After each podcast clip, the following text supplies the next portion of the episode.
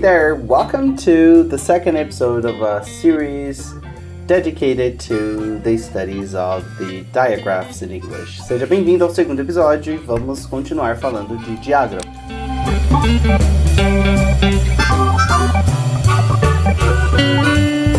Para começar, eu vou trazer mais um trava-língua e o trava-língua de hoje é este aqui. Better butter bought some butter. Better butter bought some butter. Aqui, Betty Butter, a Betty Butter, bought, comprou some, um pouco, alguma, butter, manteiga. Então vamos lá? Betty Butter bought some butter. Betty Butter bought some butter. Betty Butter bought some butter. Ok, mais uma vez. Betty Butter bought some butter. Este é o Trava-Línguas e vamos começar? Oh, ok, a produção acabou de me parar aqui porque eu preciso te fazer aquela pergunta. Are you ready to line it up?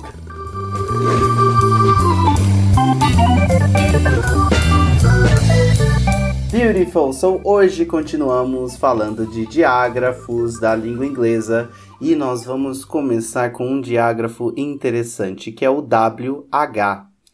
O WH é um diágrafo muito presente na língua inglesa e eu gostaria de começar dizendo o seguinte: pense na palavra U, ok? Então eu começo esse WH com a ideia de U. Então vamos falar de o que? A palavra what, what, what. Então eu começo com U, ó. what, what. Qual, o que, right? What is your name? What is your name? What is your name? A palavra quando. When do you go to work? When do you go to work? Quando você vai para o trabalho. E aqui, ó, when, when, when. E onde? Where, where, where. Eu começo com metade de um. É isso mesmo, ó. Where. Eu não falo where, como a gente faz no português. Eu já começo com a, a boca sem, é, parcialmente fechada, ó. Where, where, where when, when, when, what, what, what. Então minha boca está parcialmente fechada. E aí, vamos falar, por exemplo, vou dar mais uma palavra que é while, que é um tempo, por enquanto, certo? While, também, ó, while.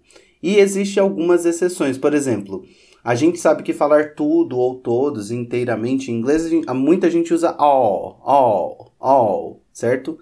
Mas existe a palavra whole, whole, whole.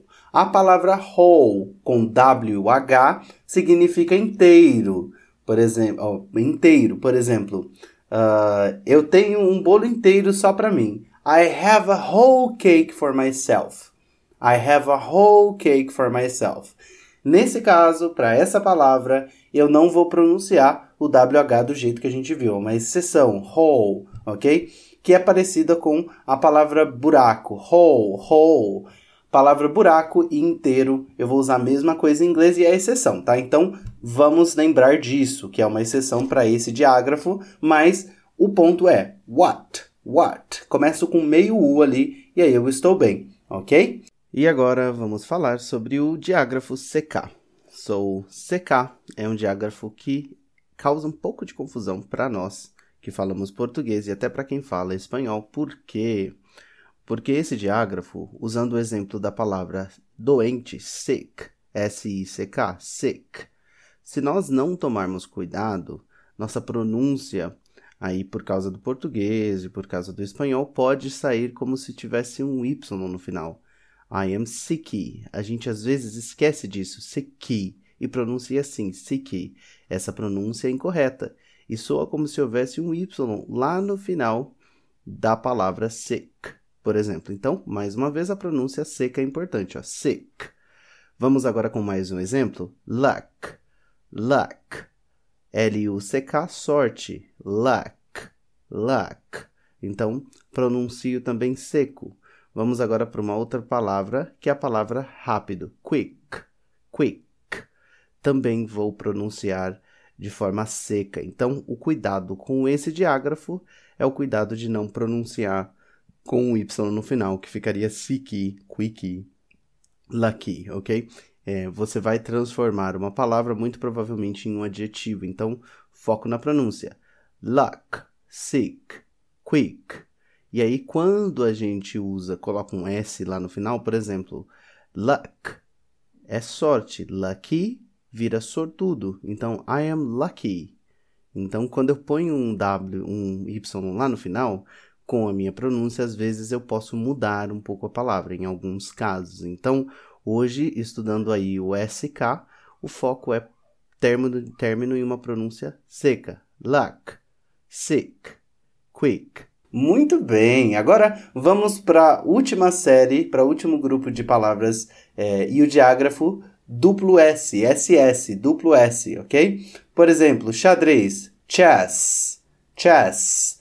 Tenho dois S, vou pronunciar direto o S, chess. Vestido, dress, dress, dress. Sala de aula nesse caso, class, class, class. O verbo, a bagunça, mess, mess, mess. Então, não vou pronunciar com dois S ou algo assim.